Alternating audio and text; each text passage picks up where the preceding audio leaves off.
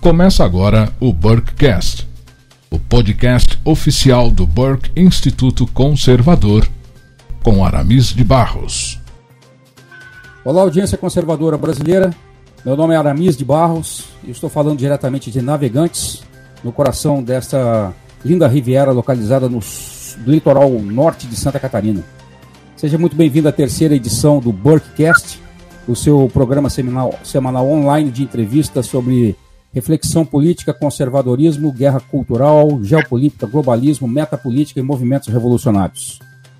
Aqui no Burkecast, todos os assuntos são sempre abordados a partir de uma perspectiva bíblica e conservadora, a fim de ajudar você a fazer um contraponto a tudo aquilo que tem sido propagado pela grande mídia. Como você sabe, o Burkecast é um oferecimento do Burke Instituto Conservador, a sua plataforma de ensino online onde você encontra um abrangente material de reflexão sobre temas variados de interesse do público conservador. Acesse hoje mesmo a plataforma do Burke Instituto Conservador no burkeinstituto.com e escolha o módulo de estudo da sua preferência, burkeinstituto.com. Não se esqueça de que os episódios do Burkecast estão disponíveis online pelas plataformas YouTube, SoundCloud, Instagram, Spotify e iTunes. Se você gostar do conteúdo, por favor, deixe o seu like e compartilhe esse bate-papo com seus amigos. Essa terceira edição do Burkcast, eu tenho o grande prazer de receber uma professora muito querida, alguém que eu já uh, faço planos de entrevistar há um bom tempo. Ela é moradora de São Paulo, é casada, tem uma filha e dois netos. É formada em psicologia e é mestre em educação cristã doutora em Ciências da Religião e pós-doutoranda em Educação, Arte e História da Cultura. Ela lecionou na Universidade Mackenzie e foi diretora da Associação de Escolas Cristãs de Educação por Princípios. Hoje ela é professora convidada do programa de mestrado em educação da Florida Christian University e presidente da Associação Nacional de Defesa e Apoio aos Pais na Educação dos Filhos.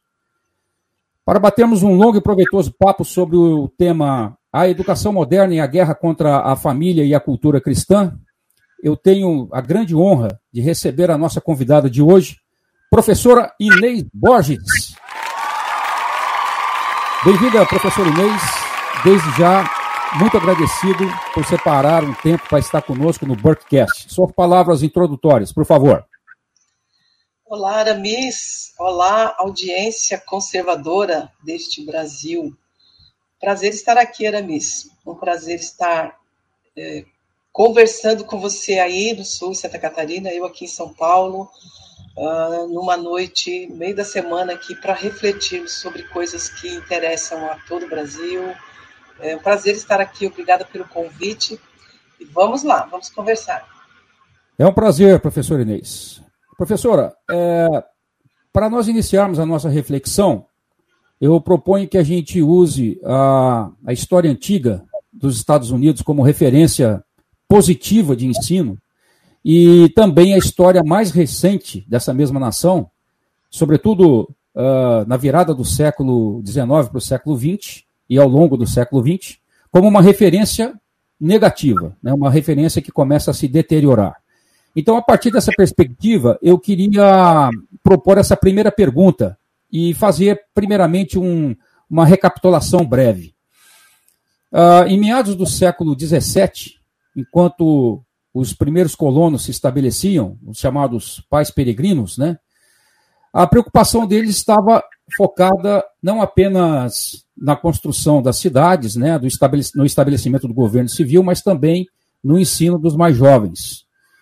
E nos programas que eles elaboraram e nos currículos das primeiras instituições educacionais, como por exemplo a famosa Universidade de Harvard, a Bíblia, as Escrituras Sagradas, uh, não apenas tinham a primazia, como era também o próprio centro do ensino clássico. Então, nesse período, nós vemos inúmeros casos de crianças, filhas desses pais peregrinos, muito pobres, às vezes até órfãs, que foram educadas dentro desse princípio cultivado por esses primeiros colonizadores. Algumas dessas crianças se tornaram mais tarde figuras de grande vulto no mundo político e cultural do país, se tornaram governantes, pensadores que marcaram o surgimento da chamada experiência americana, a começar pela elaboração da primeira emenda da Constituição americana que garante o exercício da liberdade de expressão e da liberdade religiosa.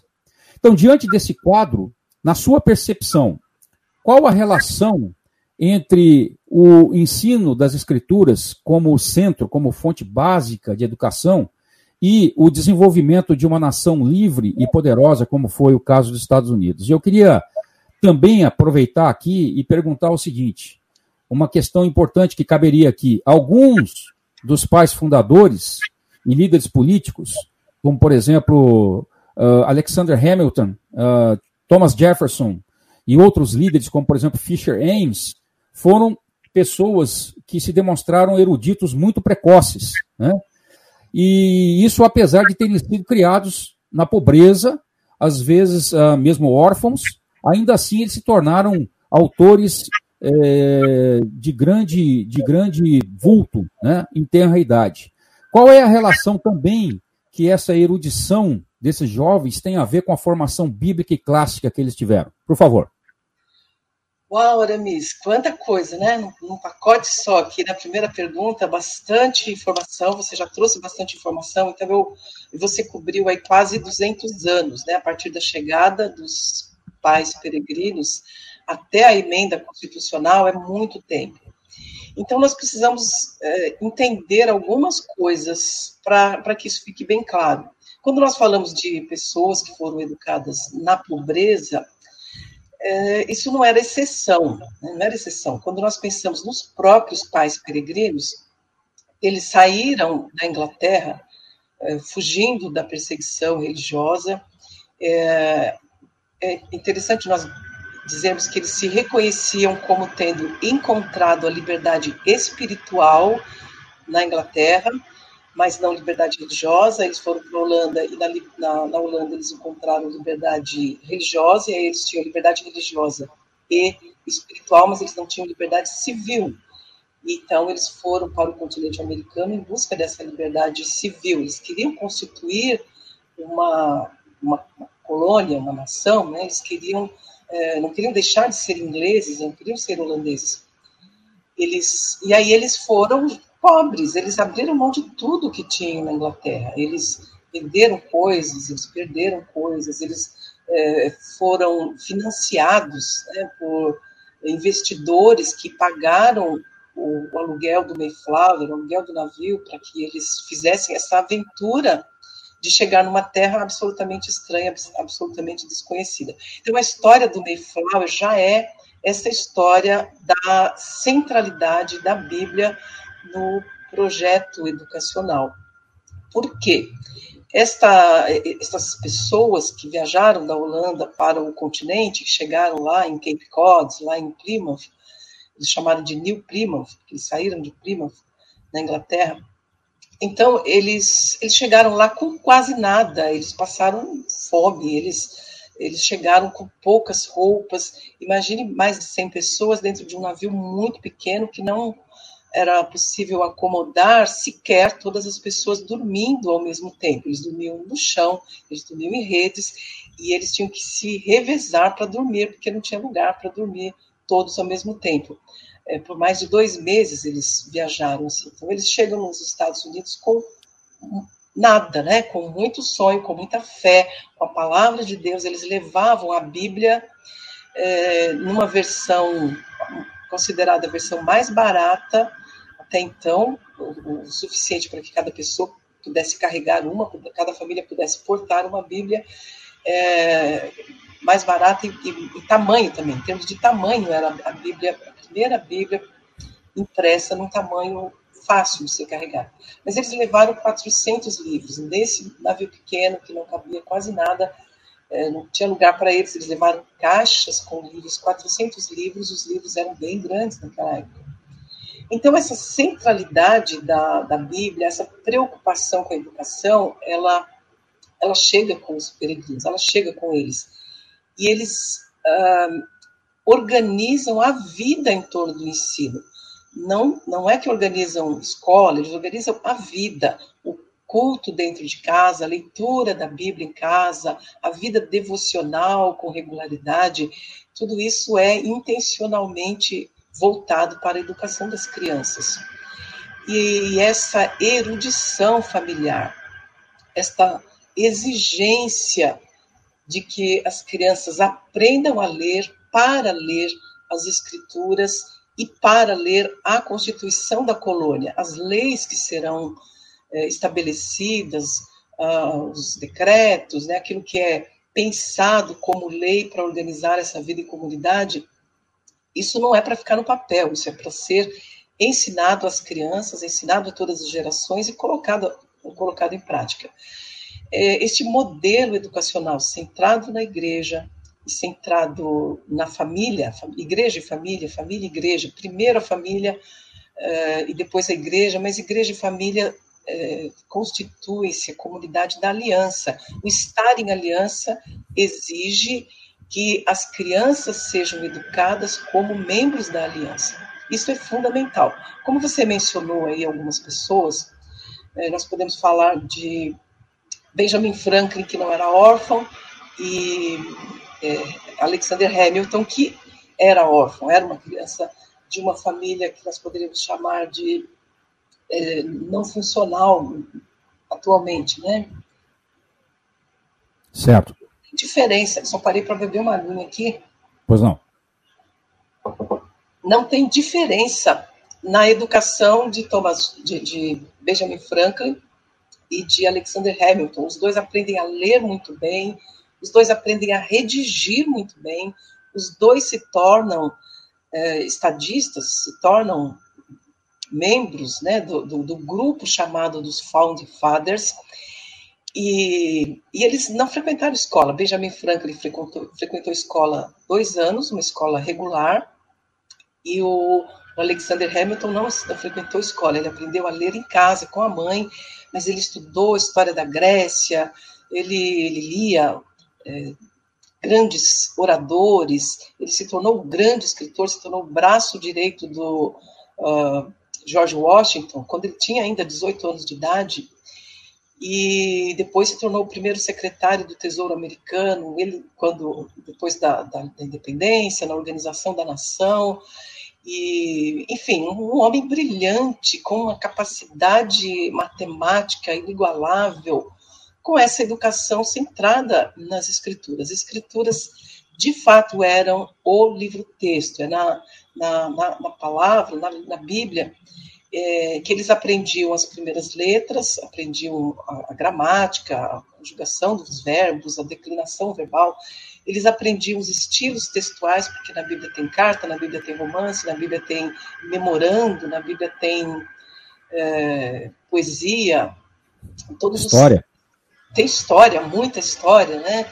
Todos os estilos literários, o que é chamado hoje de gêneros textuais, tudo isso era aprendido na Bíblia. Então, a Bíblia era um livro devocional, era um, livro de ética para a vida, era um livro de literatura de altíssimo nível, e as pessoas tinham esse nível natural de erudição, natural elevado, né? um nível, nível elevado como algo natural se espera de uma família que tem essa centralidade das escrituras, o culto doméstico, a reflexão durante a semana sobre o sermão que foi pregado na igreja e era já a partir de 1636 era impresso o jornal da vila, o jornal da, da é, trazia impresso o sermão do pastor, e o sermão do pastor era também recurso didático que a família utilizava ao longo da semana.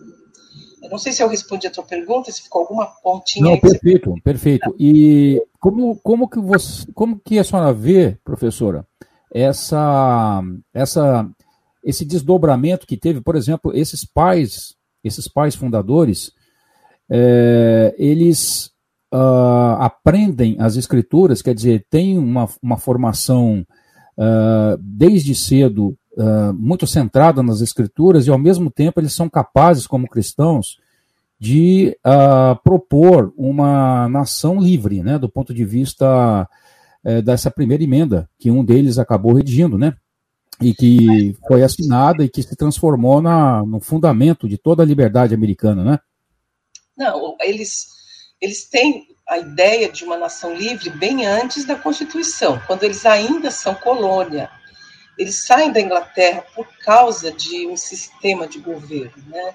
É, o sistema de governo que eles encontram nas escrituras, eles encontram através de quem? Através de, de, de João Calvino, é, através de uma pessoa que é tida como o elo entre João Calvino e as colônias americanas, o sistema de autogoverno das colônias americanas, que é um pastor chamado John Robinson. John Robinson é pastor na Inglaterra, vai com eles para a Holanda, da Holanda é, é, é a igreja que sai da Holanda. É importante a gente, a gente enfatizar isso. É uma igreja que entra no Mayflower, vai presbítero, alguns diáconos, e, e, o pastor não vai, porque parte da congregação fica na Holanda, é, ficam algumas mulheres e filhos de membros da igreja que foram no Mayflower, então ele fica pastoreando isso, essas pessoas que acabam ficando sim viúvas e, e órfãos, porque algumas, muitos desses homens morrem ainda no primeiro inverno, mas esse homem, ele já escreve a partir dessa leitura bíblica sobre governo. E é necessário educar as crianças com base em princípios bíblicos de governo. Então, o autogoverno, a ideia de que é necessário ensinar a votar e as pessoas escolhem os seus representantes. Isso está fundamentado lá na visão de, de, que Jétero transmite para Moisés, que, que deveriam escolher representantes de 10, de 50, de 100, de mil.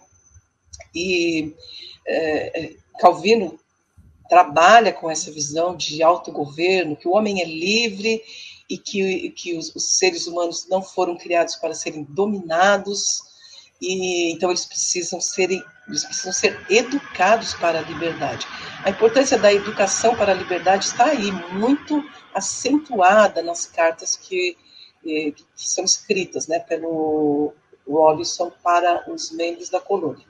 Isso nós estamos falando de 1620, 1630, é muito antes da, da emenda constitucional. Né? A gente tem algumas tentativas já de, de, algumas coisas que, que não dão muito certo, existem separação, o, o, uma colônia nasce exatamente de uma dificuldade de uma aliança plena com todos, então se é, dividem, se distanciam, forma-se uma nova colônia com, com princípios em torno de princípios com os quais todos os membros daquela nova colônia estão de acordo. Então, essa luta por liberdade religiosa, ela é, é bastante antiga, né? desde 1620 isso está muito claro. A colônia de Rhode Island, por exemplo, ela surge por causa de, de uma divergência de pensamentos e surge uma nova colônia, também em torno da Bíblia, com uma nova constituição. Várias constituições são escritas para cada colônia. As colônias têm suas constituições reconhecidas pela metrópole, né, reconhecidas pela Inglaterra. E, e eles têm muito exercício de eh, governo representativo. Eles sabem o que é eleger os representantes para as vilas. Esses representantes são é, voluntários, eles não são comissionados, não tem, não é vereador, não é prefeito, são pessoas que cuidam da vila, que exercem cargos políticos por mandato determinado, limitado, com regras muito claras para a reeleição. E, então, eles, eles precisam, existem muitos sermões eleitorais, eu, eu tive alguns na minha mão quando estive pesquisando lá nos Estados Unidos, os Electoral Sermons, é, baseados na, nas escrituras, falando sobre a necessidade de liberdade, liberdade de consciência, liberdade para educar as pessoas, as crianças para serem livres, né? não há uma imposição de uma uh, doutrina, por exemplo. Existem colônias uh, mais congregacionais, colônias mais calvinistas, uh, existe a colônia católica de Maryland, e essas colônias elas são fundamentadas nessa liberdade. Cada igreja deve ter a sua escola.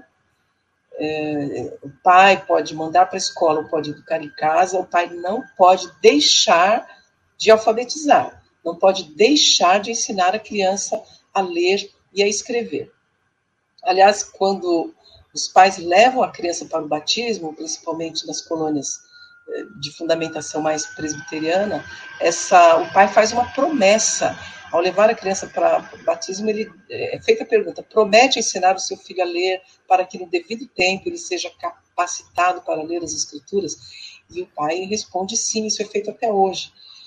E eh, essa, essa, esse compromisso público de ensinar a criança a ler e escrever para que ela possa ser é, ter, ter, leitura das escrituras, com a ideia de que é, isso é libertador. Aquele que sabe ler, ele está livre para aprender outras coisas do interesse próprio dele.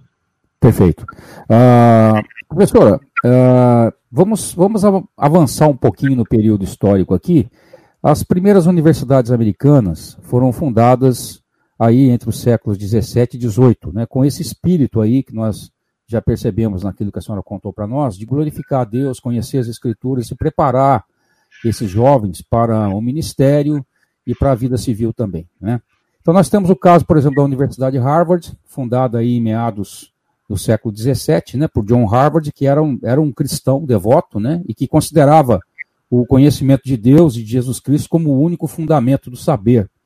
Nós temos a seguir aí, 1693, a fundação da Faculdade William Mary, na, na Virgínia, hoje, se eu não me engano, a Universidade de Williamsburg, né? fundada pelas mãos do reverendo uh, James Blair.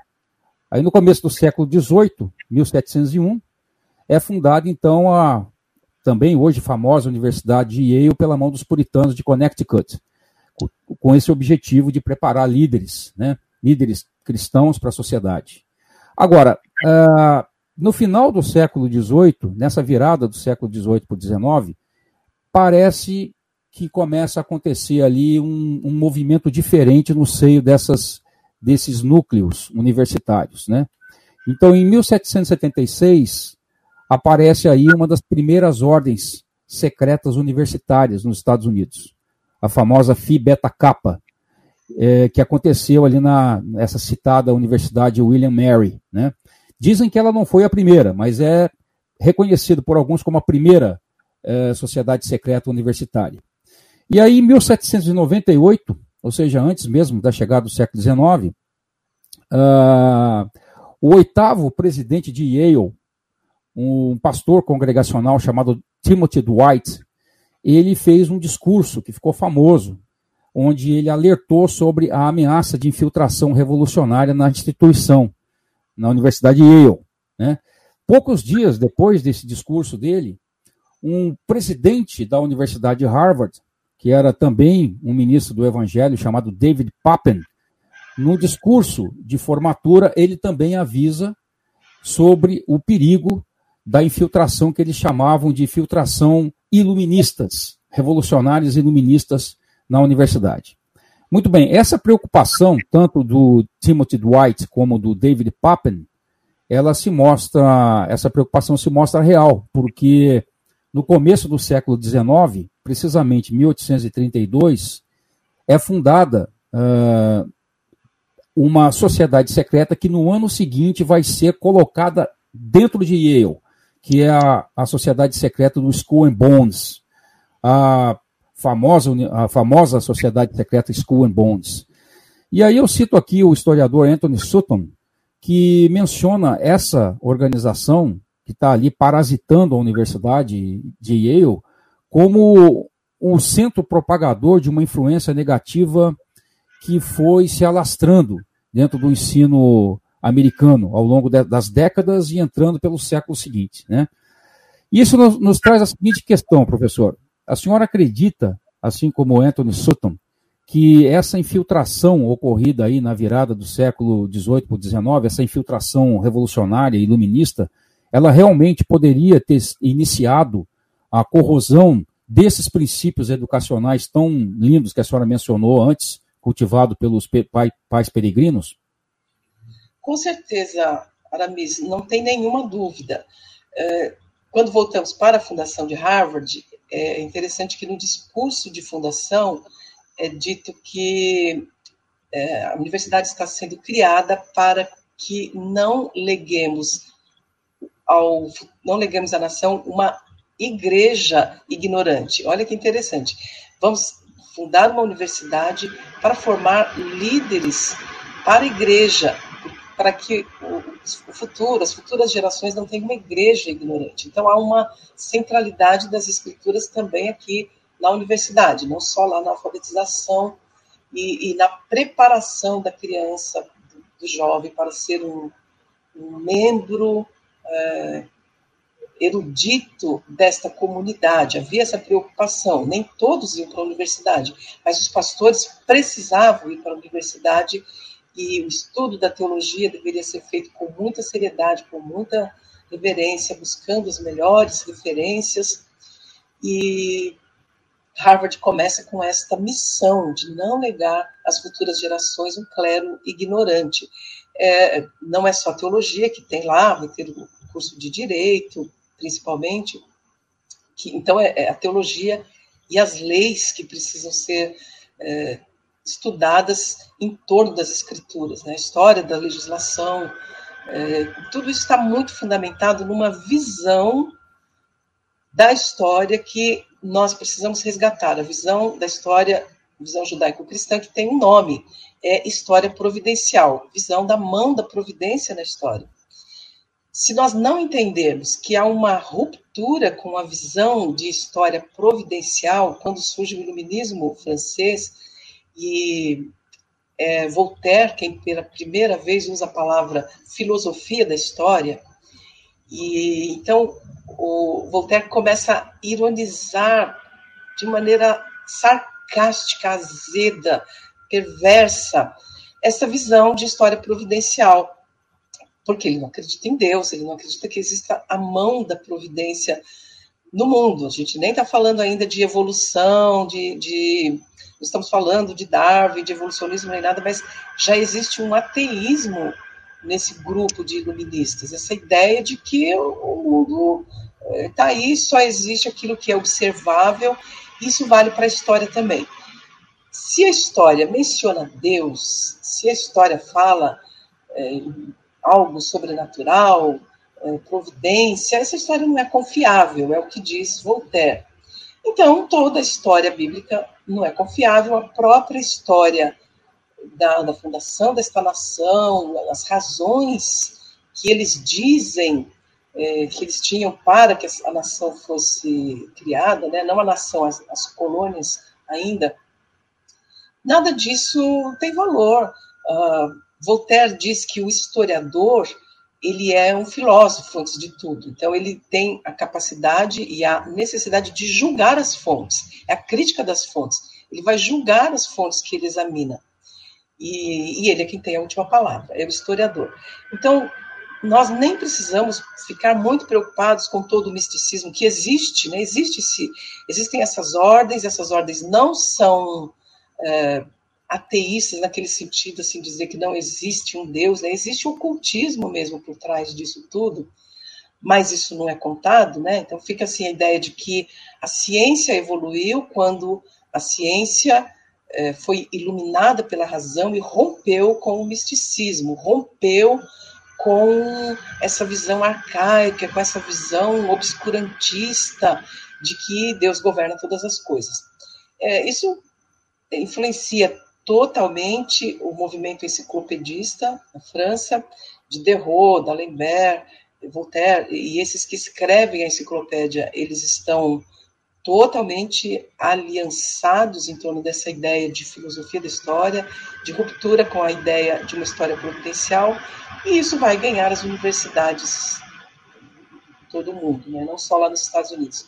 E, e aí vão sendo criadas estas ordens é, em oposição à visão providencial, à visão é, bíblica, à visão cristã, que foi a razão da fundação destas universidades. Perfeito, perfeito, professor Inês. Então, caminhando um pouquinho mais adiante na história, uh, vejamos meados do século XIX. É, nesse período em que já acontecem é, muitas mudanças na concepção de ensino nos Estados Unidos, né? E dentro desse panorama de mudanças aparece a figura de, de um educador, né, de um filósofo chamado Horace Mann. Né? Eu queria que a senhora, por favor, explicasse para a nossa audiência quem foi Horace Mann e qual o papel que ele teve nesse, nesse período histórico de, da educação americana que começa a passar por essas mudanças ali intestinas, né?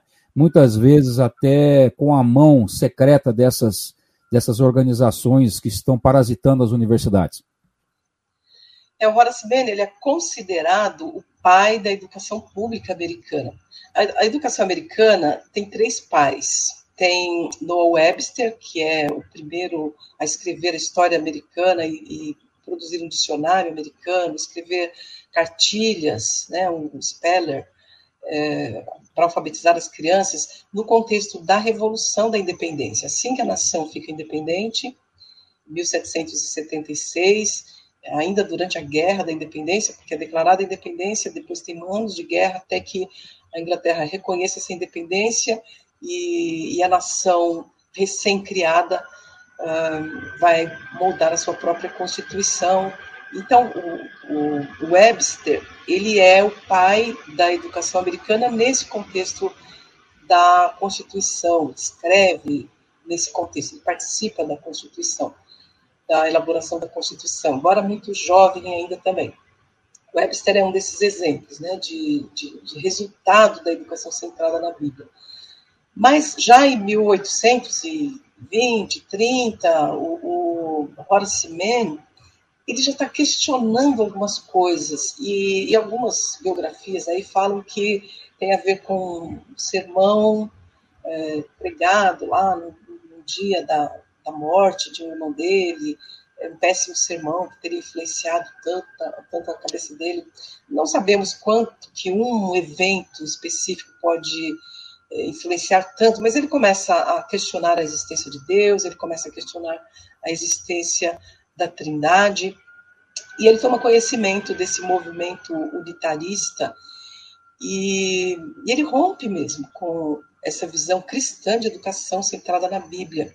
O Horace Mann ele começa a ouvir sobre a necessidade de educar as crianças para serem membros de uma nova sociedade, né? uma sociedade dentro dessa visão da filosofia da história, não dentro da visão da história providencial. E ele é eleito senador. Como senador, ele começa a advogar esta ideia, ele começa a defender esta ideia em Massachusetts, a ideia da educação pública da educação paga pelo Estado, educação paga por, pelos impostos, né? E ele funda o primeiro board de educação, né? Board of Education, o primeiro conselho de educação, o primeiro conselho estadual de educação é, criado, organizado, fundado pelo pelo Horace Mann. E logo em seguida ele vai para a Alemanha e faz uma viagem pela Europa para ver como é estão as escolas na Europa e, e ele foca mesmo na Alemanha, na educação prussiana, e é ele quem leva para Massachusetts, para esse primeiro conselho de educação, uh, as novidades dessa educação estatal, que é tida já nessa época como uma educação científica. Agora sim, existe uma ciência da educação, que é a pedagogia, estruturada por Friedrich Herbert, e, e ele, ele, ele assume esta filosofia educacional. A filosofia de uma filosofia de educação, ela engloba a visão de homem, a visão de sociedade, a visão de currículo, a visão de quem é que está habilitado para educar e quem não está habilitado para educar.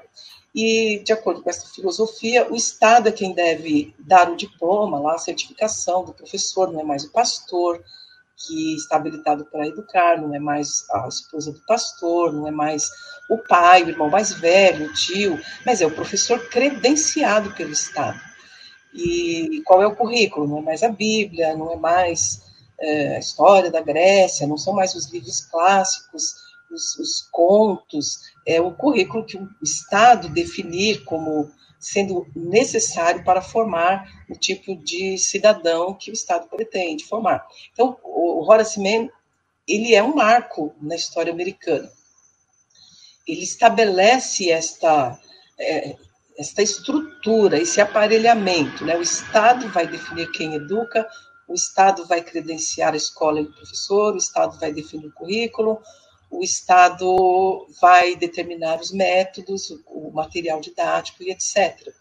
E ele também participa do grupo que funda o primeiro sindicato dos professores, aqui sindicato entre aspas, né? mas é exatamente, na prática é isso, a primeira associação de professores que depois se torna uma associação nacional, NEA, National Education Association, que tem muita gente desse NEA que depois vai trabalhar para a criação da Unesco. Então, Horace Mann está lá na raiz de muita coisa que vai acontecer no século XX. O que ele realmente pretendia, que era extirpar a Bíblia das escolas, vai acontecer 130 anos depois da criação do primeiro Conselho de Educação, lá em 1960, que a Bíblia é proibida, né? passa a ser proibida a oração e a leitura da Bíblia nas escolas. Mas é ele quem dá o pontapé inicial para essa ruptura radical com a educação cristã que moldou a nação e para a instauração de uma educação totalmente materialista. Correto, professora. Então vamos, vamos seguir cronologicamente nessa esse percurso que a educação americana está fazendo ao longo do século XIX e vamos chegar aí da virada do século XIX para o XX, é, vamos chegar aí num cenário é, da educação pública onde a, se destaca uma nova figura, né, dentro dessas mudanças que estão ocorrendo, que é a figura de John Dewey, né, esse filósofo e educador socialista hegeliano, né, doutorado, inclusive, pela Johns Hopkins. E vale a pena aqui citar o próprio uh, historiador Anthony Sutton, quando ele diz que nessas alturas a própria Johns Hopkins já estava sob grande influência da ordem School and Bones. Né? E esse John Dewey, é, ele aparece aí com algumas propostas assim bastante complicadas, né, tendo em vista aquilo que foi originalmente a educação, a proposta de educação nas colônias americanas no passado, né? E essa proposta dele vai ser, inclusive, financiada por grandes fundações, fundações conhecidas aí até hoje, como, por exemplo, Fundação Rockefeller, Ford, Carnegie, entre outras, né? Então, eu gostaria que a senhora, por favor, nos falasse um pouco sobre a chegada desse, dessa nova figura no cenário educacional americano, John Dewey, e como que esse pensador uh, radical ele conseguiu interpretar algumas mudanças no sistema de ensino americano?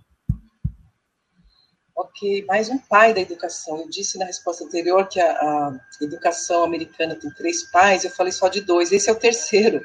Então, temos o pai da educação americana, a educação histórica americana, que é o, o Webster, o pai da educação pública americana, que é o Horace Mann, e o pai da educação moderna americana, que é o, o John Dewey. A tal da nova escola, a educação moderna, ela tem tudo a ver com a fundação, a criação do primeiro laboratório de psicologia experimental na Alemanha, o laboratório de Leipzig. E neste laboratório, com Wundt, é, é desenvolvida a ideia de que não existe consciência, o ser humano não tem consciência, consciência é uma invenção, é algo arbitrário, não existe alma o próprio conceito de psicologia muda, porque psicologia, né, a palavra psique é alma, e psicologia é o estudo da alma, essa, essa terminologia tem que ser alterada, e, e, psicologia passa a ser o estudo do comportamento e do comportamento observável. É, há uma ruptura com toda a subjetividade e, e, o John Dewey não vai para a Alemanha, ele não estuda lá, né, ele não, não recebe o, o, doutorado dele diretamente da Alemanha, mas ele, ele, ele estuda com alguém que esteve lá. É, não tenho muita certeza aqui, mas parece que é o Stanley Hall, que é o, o mentor do John Dewey.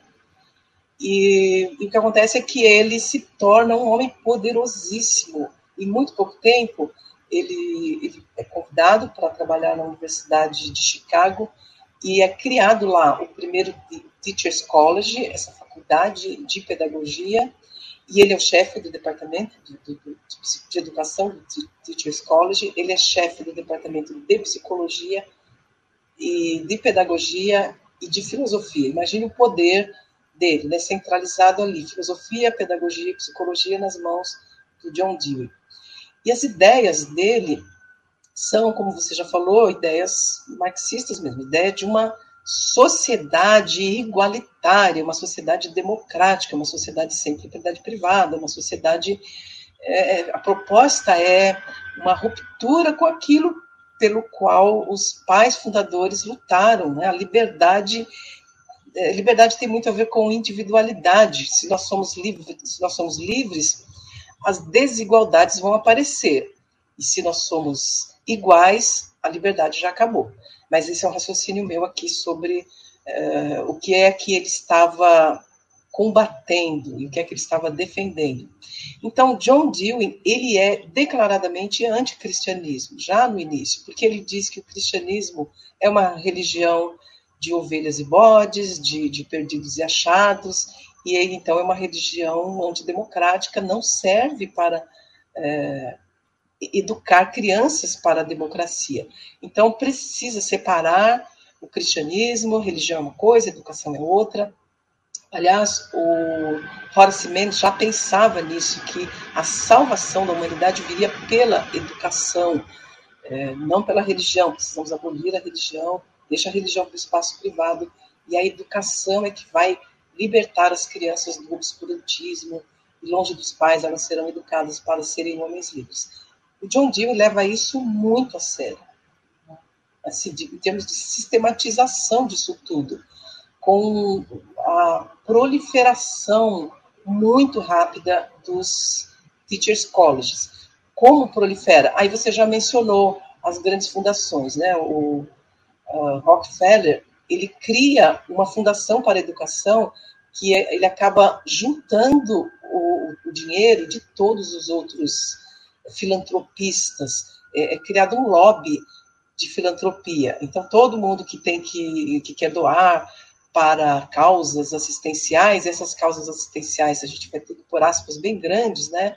No assistenciais, eles têm alvos com isso, eles querem formar mão de obra, eles querem formar uma sociedade é, trabalhadora, subalterna, não uma sociedade pensante, é, reflexiva, embora fale-se tanto depois de, de, em educação reflexiva, mas é assim, eles é, combatendo aquilo que eles querem implantar, né? dizendo que era uma sociedade centrada na, na memorização, uma educação centrada na memorização, na perpetuação do poder, na perpetuação da desigualdade e tal. Na verdade, eles estavam educando para formar uma desigualdade muito maior.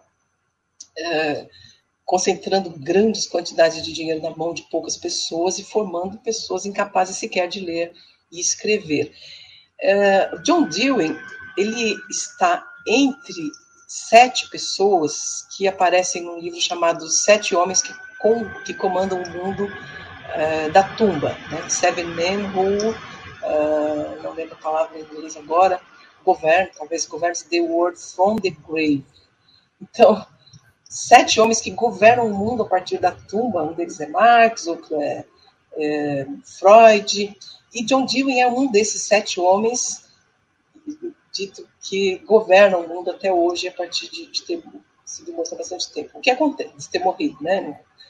É, o que acontece? Ele estabeleceu pontos fundamentais para a pedagogia que chega no Brasil, inclusive, que chega na América do Sul e vai para vários países os princípios de que a criança tem que aprender brincando, que, que a criança tem que aprender é, sobre o seu mundo, sobre o seu entorno, ela não tem que conhecer história, ela precisa aprender a fazer história, ela não tem que aprender a ler e escrever. John Dewey escreve um, um artigo, um ensaio, falando sobre fetiche da, do ensino da leitura e da escrita. Ele chama de fetiche, ele chama de idolatria, é um ídolo uh, que as pessoas adoram, a ideia de que a criança tem que aprender a ler e escrever, que a ideia tem que aprender, a ideia de ensinar a língua para a criança.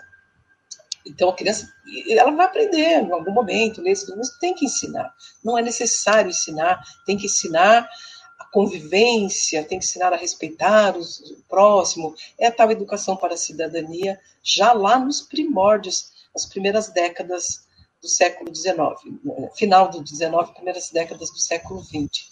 Esse é o pai da pedagogia moderna, é o pai da escola nova, que provoca um estrago enorme na educação americana e na nossa também. Professora, é, após a Segunda Guerra, nós vemos o surgimento de uh, organismos políticos transnacionais muito poderosos, como é o caso, por exemplo, da Unesco, que se tornou aí o braço da, da ONU para educação, ciência e cultura. E como a gente sabe, inclusive até mesmo pela denúncia do falecido autor uh, Anthony Sutton, a própria constituição da Unesco foi escrita uh, lá no início sob direção de gente ligada a School and Bonds, como o senhor que ele menciona, Archibald MacLeish. Então, desde o princípio, a Unesco preconiza esse ideal aí, um tanto controvertido, de um internacionalismo cosmopolita e uma, uma tal cidadania global, né, que seria obtida por essa educação global. Né. Esse primeiro uh, diretor-geral da, da Unesco, Julian Huxley, é uma figura talvez não tão conhecida como o irmão dele, né, Aldous Huxley, mas é um indivíduo que foi no passado eugenista e fundador da filosofia que ele mesmo chamou de transhumanismo. Né? A gente vê que as origens da Unesco são bastante, no mínimo, controvertidas. Né? Nos anos 70, ela vai tentar implementar na cultura e na educação aquilo que ela própria chamou de nova ordem mundial da informação e da comunicação. E hoje, a Unesco conseguiu uh, exportar e implementar os seus programas mundo afora, né? inclusive em países uh, que foram resistentes a ela durante muito tempo, como foi o caso dos Estados Unidos. Né? e aliás que até rompeu com a própria Unesco em 2019. Né? Do ponto de vista da educação, professora, como que a senhora vê a ação de organismos globalistas que estão supostamente devotados ao, ao ensino, né?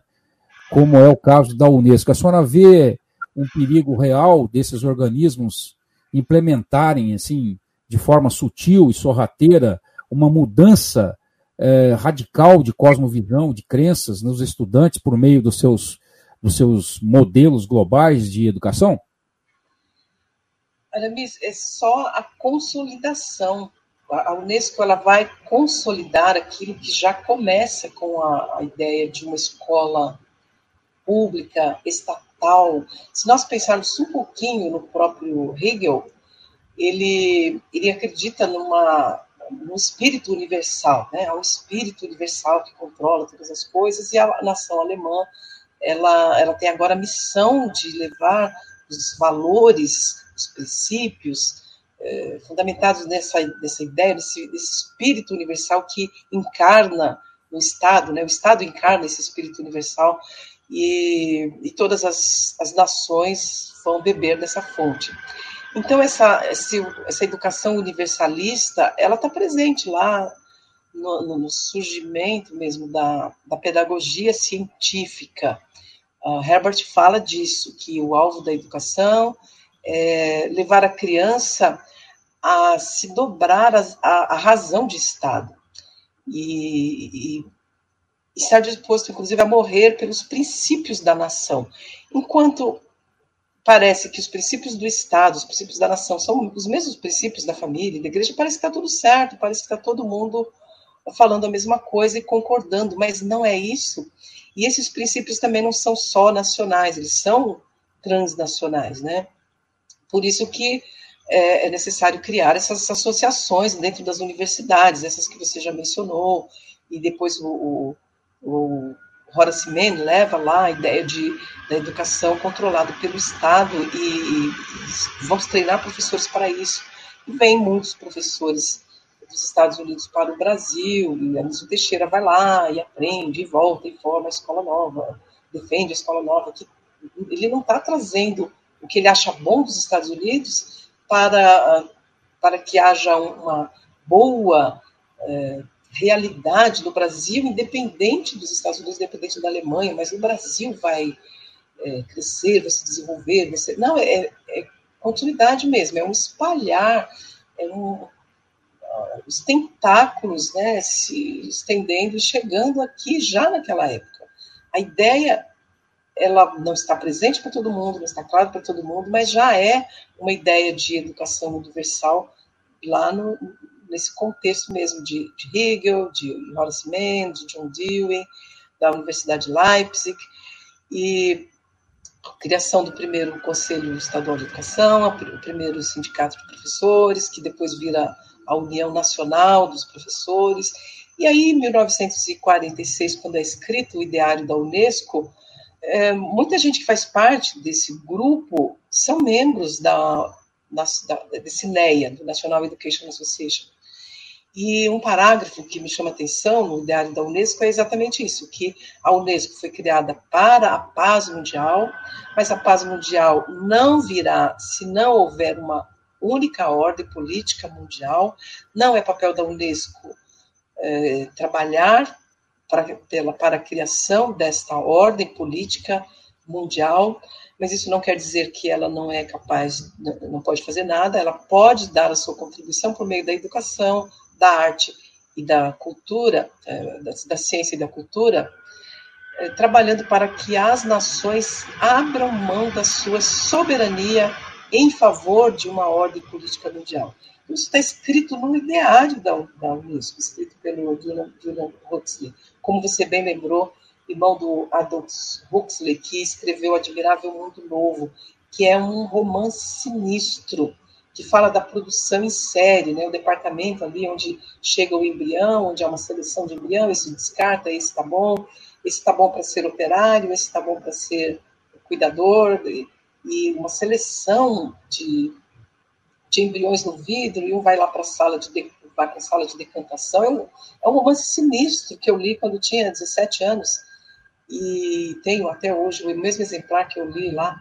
Não tinha a menor ideia que agora, tanto tempo depois, eu ia entender o significado desse romance. Então, é um romance de ficção, é complicado, mas a ideia é essa mesmo, é poder manipular as vidas, é poder educar, entre aspas, aqui, é treinar, é adestrar, é, é programar, é programar as mentes para as diferentes ações de acordo com as exigências do Estado. Esse é o trabalho que a Unesco vem desenvolvendo. Pois não.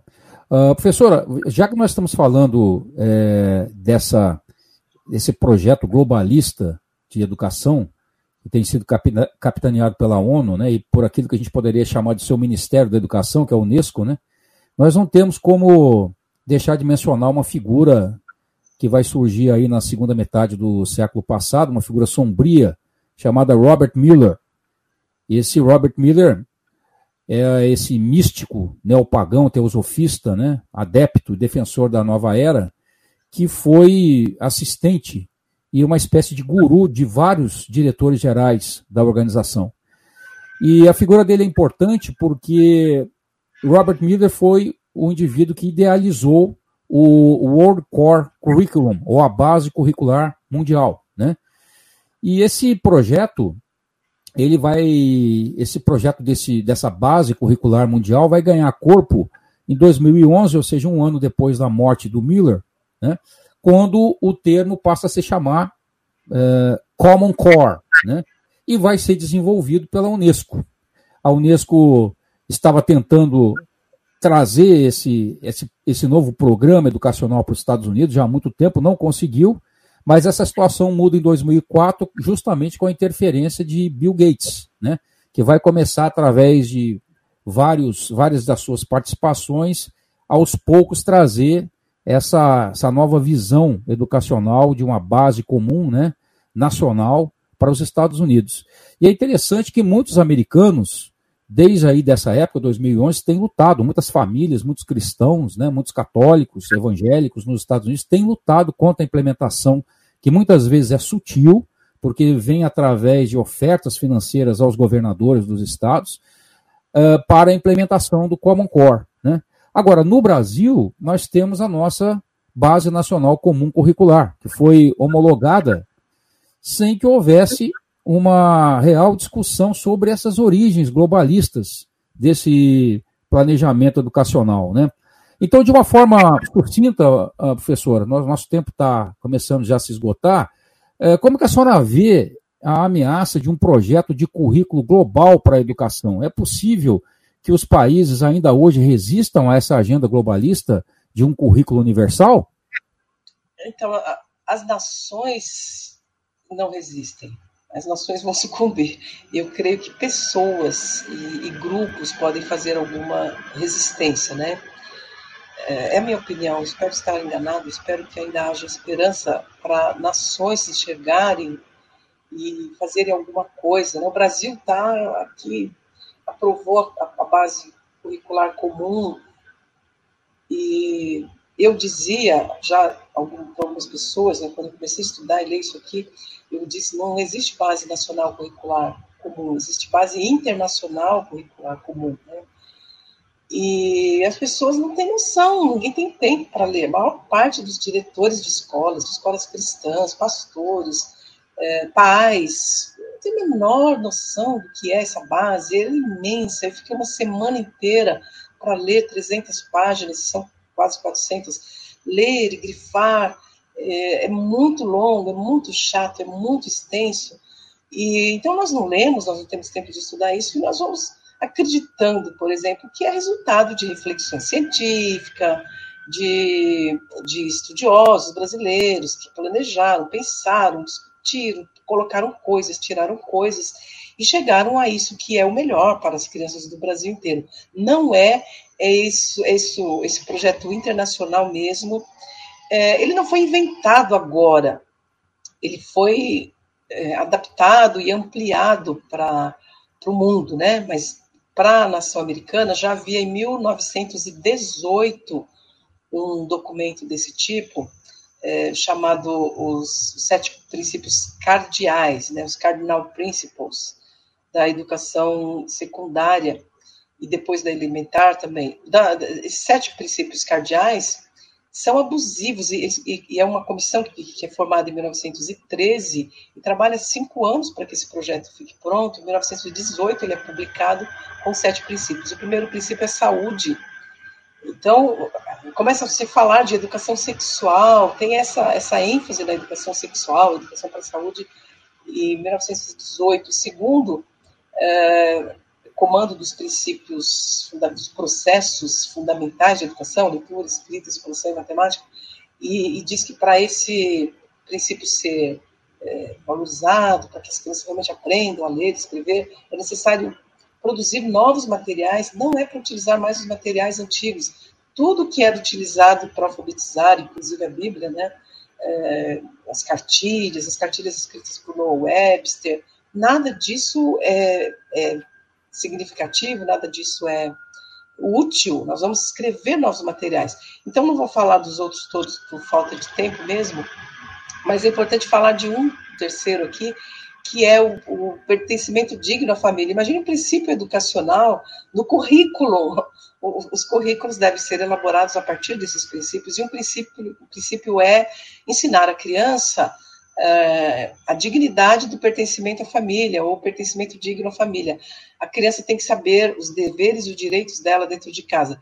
Isso me parece muito uh, já uma invasão da casa, o acabar com a autoridade do pai, e isso tem que ser ensinado através de, de, de, leitura, de leitura, através da música, através de, de teatro, através. Então, toda uma, uma produção acadêmica voltada para enfraquecer, para ruir mesmo, fazer ruir as bases da família, já lá em 1918. Né?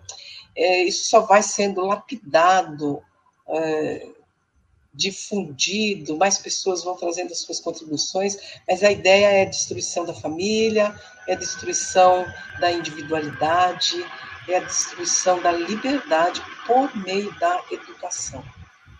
Uh, professor, eu acho que isso que a senhora falou agora tem muito a ver com essa última pergunta que eu vou lhe dirigir agora.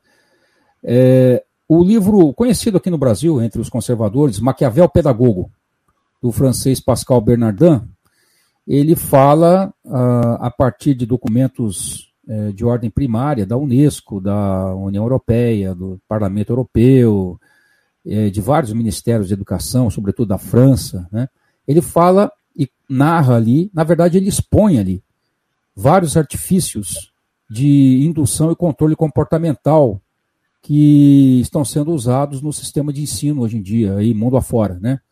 A senhora acredita que, além do problema é, da doutrinação em si, em sala de aula, é, se é que esse é um termo correto a se usar, alguns pensadores que acham que esse termo não é o mais correto a se usar, mas enfim, além desse problema, chame-o como for, né, nós temos também que lidar com essa manipulação comportamental, essa indução comportamental dentro da sala de aula que leva, inclusive, a uma, a uma, uma ruptura, um confronto com valores de crença e valores familiares? Não tenho dúvida, Aramis. Isso acontece, mesmo que o professor não tenha clareza de que é isso que ele está querendo. Ele aprendeu assim, numa matéria na faculdade de pedagogia, que ele aprende é, técnicas de dinâmica de grupo. Uh, ele já não está mais ensinando a criança a ler, a escrever, mas é dinâmica de grupo, senta todo mundo em grupo. Uh, é, discuta no livro de terceiro ano, para criança de oito anos, nove anos, está lá um assunto e aí tem atividade. Discuta com seus colegas. É, escreva, aqui tem um quadradinho lá no livro, escreva a conclusão a, qual o grupo chegou. Isso é mudança de comportamento, porque eu estou lá com oito, nove anos de idade, sentada num grupo com cinco, seis crianças da minha idade, tenho um texto para ser lido.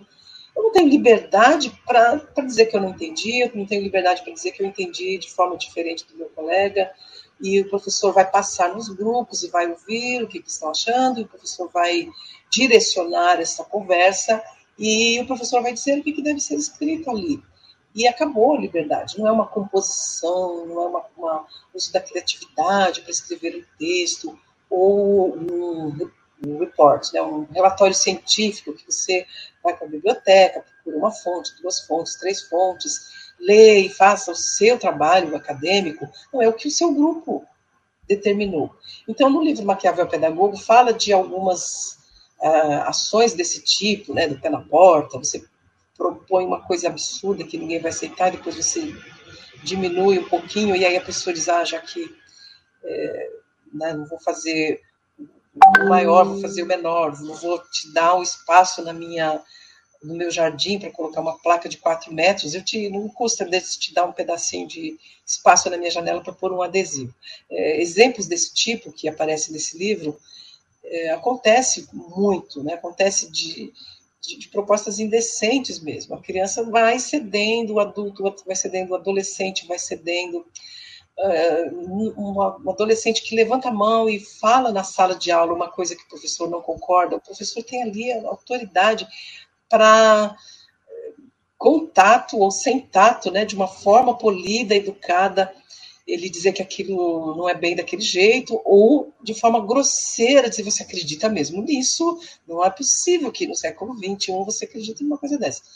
E essas técnicas existem. Eu fiz faculdade de psicologia e eu tive didática do ensino, ensino médio, e eu tive um semestre inteiro de dinâmica de grupo, como fazer, de como direcionar. É, é, tem muita manipulação mesmo, e o Maquiavel Pedagogo é um alerta, né? Eu queria, já que essa última pergunta, terminar aqui dizendo que esse livro foi determinante para essa guinada que eu dei na minha vida como educadora. Em 2013 eu li este livro e primeiro ouvi, né, assisti um vídeo que a professora Carolina Campagnolo, né, ela, ela, gravou lendo trechos do livro e, e foi providencial. Né, a leitura, o, o, ver aquele vídeo me fez parar uma série de coisas e concentrar um bom tempo da minha vida para entender o quanto isso era verdade. E, e aí, a partir daí, muitas coisas foram surgindo e assusta, mas é melhor enxergar, né? É muito melhor do que estar sendo enganado, que está sendo tratado como se nós fôssemos ingênuos, né, tolos, mas na verdade é um engano brutal que, que tomou conta da maior parte dos professores. Através desse livro eu percebi uma coisa: a classe de professores ela é tida, ela, ela se vê né, como a classe mais politizada que existe. E a gente percebe que é uma das classes mais manipuladas que existe. Os professores não sabem o quanto eles são manipulados. E aí eles manipulam inconscientemente. E o, o livro Maquiavel Pedagogo tem essa, esse mérito né, de nos despertar para esta realidade. Perfeitamente. Professora, ah, eu quero reservar esses minutos finais do nosso podcast para deixá-la aí à vontade para apresentar, caso a senhora queira, algumas das várias obras que a senhora traduziu é, dentro do assunto que nós conversamos aqui, ou mesmo dentro de história americana, uh, dentro de política americana. Enfim, se a senhora quiser recomendar alguma dessas obras, ou ao nosso público que ouve e que está de alguma forma ligado também à área pedagógica, se a senhora quiser deixar alguma recomendação literária, ou em vídeo, ou alguma contribuição em particular, fique à vontade. Tá bom, obrigada, Aramis, por essa oportunidade. Então, eu, eu não disse a você, você acabou não, não, não sabia, né? além dessas coisas que você falou, que eu tenho esse vínculo com a Flórida Christian University e, sou presidente da ANDAPEF. A ANDAPEF é uma associação nacional de defesa e apoio aos pais na educação dos filhos, uma associação é, que nós fundamos em 2018, tá começando. Além disso, eu tenho uma consultoria educacional, Inês A. Borges Consultoria Educacional. Então, quem tiver interesse pode procurar na na, na, na internet, né, o site inesaborges.org, nesse, nesse site da, da, da consultoria tem vários livros. Eu traduzi alguns livros sobre educação por princípios, tem um livro chamado Educação por Princípios, Fundamentos do Currículo Escolar. É um livro muito significativo, 580 páginas, escrito pelo Dr. Paul Jelly. E esse não é a, minha consultoria, quem publica é a ESEP que publica, eu traduzi quando eu era diretora da ESEP. Então é, é muito precioso esse material, tem os fundamentos da história, da geografia, da biologia, da, da arte, da educação física, os fundamentos bíblicos e históricos de todas as disciplinas acadêmicas. Tem um outro, Educação e ensino e aprendizagem e abordagem filosófica cristã, que tem é, essa reflexão sobre a existência de duas únicas filosofias de educação, a filosofia cristã e a filosofia humanista. E tem dois capítulos sobre a história americana, os dois últimos capítulos contam a história da educação e do governo nos Estados Unidos. Mas pela minha consultoria, eu publiquei alguns livros, um deles é o República Hebraica, traduzido em inglês também, um livro escrito em 1852 por um pastor congregacional chamado Enoch Wines. Ele também era jurista, profundo conhecedor de grego, hebraico e latim, professor de línguas no seminário.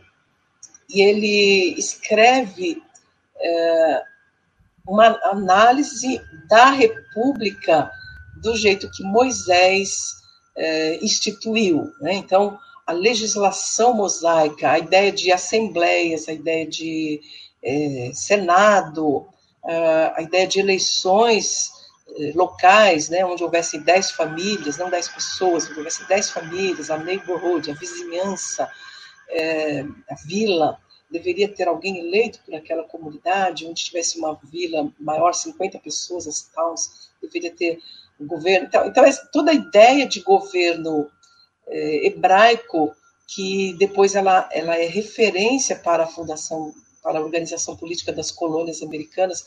Isso está nesse livro, A República Hebraica, é, Lei Orgânica do Estado Hebreu. Eu aprendi muito, muito, muito lendo, traduzindo este livro. Não tem nenhum livro parecido com este em português.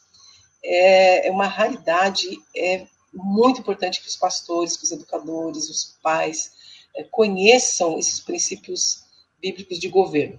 Para você ter, é, só para ter uma noção da, do valor deste livro, ele foi traduzido, foi escrito, uh, desculpa, publicado novamente nos Estados Unidos em 2006 com o título de Raízes da República Americana. Então, a República Hebraica como raiz da República Americana. Ótimo. Fica a dica, a República Hebraica para a nossa audiência.